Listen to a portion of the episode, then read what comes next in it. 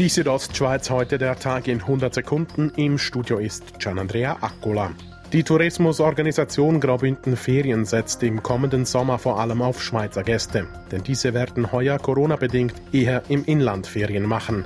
Dies spüre man auch schon bei den guten Buchungszahlen für die Zeit von Mitte Juli bis Mitte August, sagt Martin Vinzenz, der Geschäftsführer von Graubünden Ferien. Damit aber nicht genug. Wir müssen sicher auch die anderen Zeiten ganz stark kommunizieren, weil dort hat es vor allem die Leute mit äh, Kleinkindern oder ohne Kinder und Senioren, die können natürlich jederzeit Ferien machen, die möchten wir auch ansprechen.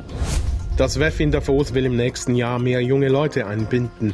Dafür sollen Videochats mit Politikern und Wirtschaftsführern angeboten werden.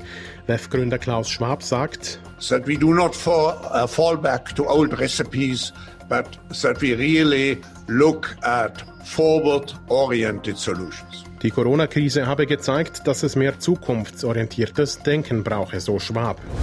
Der Fall um den tödlichen Unfall bei der Cura Mainsäßfahrt im vergangenen Jahr ist doch noch nicht abgeschlossen. Die Eltern des Jungen ziehen das Verfahren eine Instanz weiter, nachdem die Bündner Staatsanwaltschaft das Verfahren eingestellt hatte. Somit wird sich nun das Kantonsgericht mit der Angelegenheit befassen. Am Samstag dürfen die Buddies wieder öffnen. Das Corona-Schutzkonzept schreibt vor, dass pro Besucher 10 Quadratmeter Fläche zur Verfügung stehen müssen. In der Badi Obere Au in Chur dürfen sich so dank der großen Grünfläche bis zu 2400 Personen aufhalten.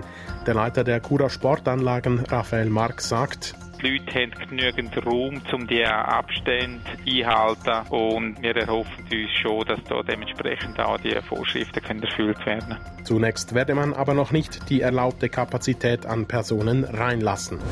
Die Südostschweiz heute der Tag in 100 Sekunden, auch als Podcast erhältlich.